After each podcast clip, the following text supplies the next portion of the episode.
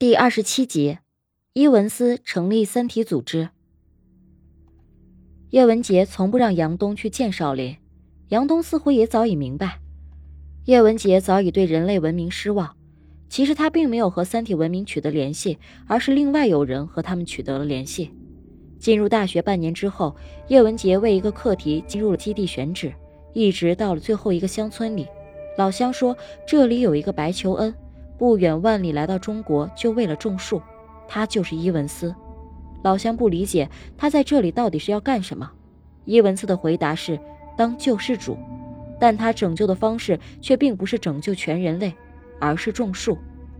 他在这里种树出了名，老乡说县里要给他奖励。不过伊文斯显然是不屑一顾的。叶文洁对伊文斯很感兴趣，其实他是一个亿万富翁的儿子。他和叶文洁讲述了一件十二年前的事情，是那一件事彻底改变了他。父亲为了石油杀了很多海鸟，在他看来，所有人类，包括父亲，都是刽子手。不过那个时候，叶文洁很能理解他。叶文洁也是第一次在伊文斯的口中听到“物种平等”这四个字。后来，叶文洁很快回到了北京，和伊文斯有很长时间没有见面，但收到了伊文斯的名片。于是叶文洁再次回到了那个偏僻的西北山村。父亲去世，他继承了他所有的财产。伊文斯认为，父亲或许很重视他，也很看重他的理想。在国外，伊文斯也得知了一个消息：他种的树全被都被砍伐了。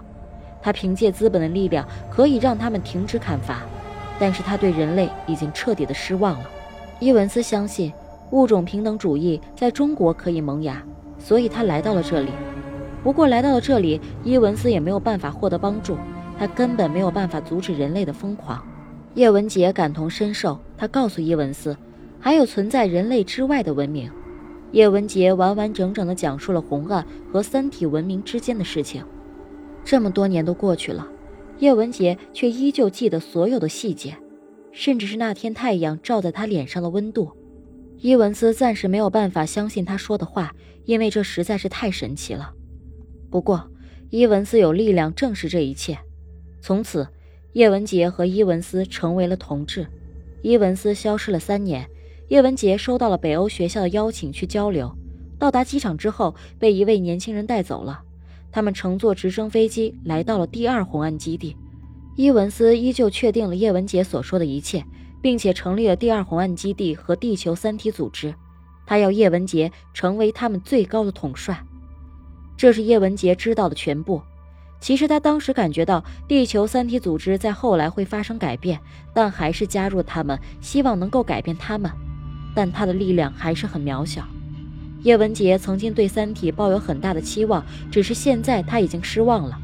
伊文斯改变了和三体文明的交流方式，他从来没有向叶文杰袒露过内心深处的真实想法。他把毁灭地球文明当成了毕生的理想。这一切的一切。和叶文洁借助外星文明改变人类的初衷都不同。叶文洁点燃了火，却没有办法阻止他。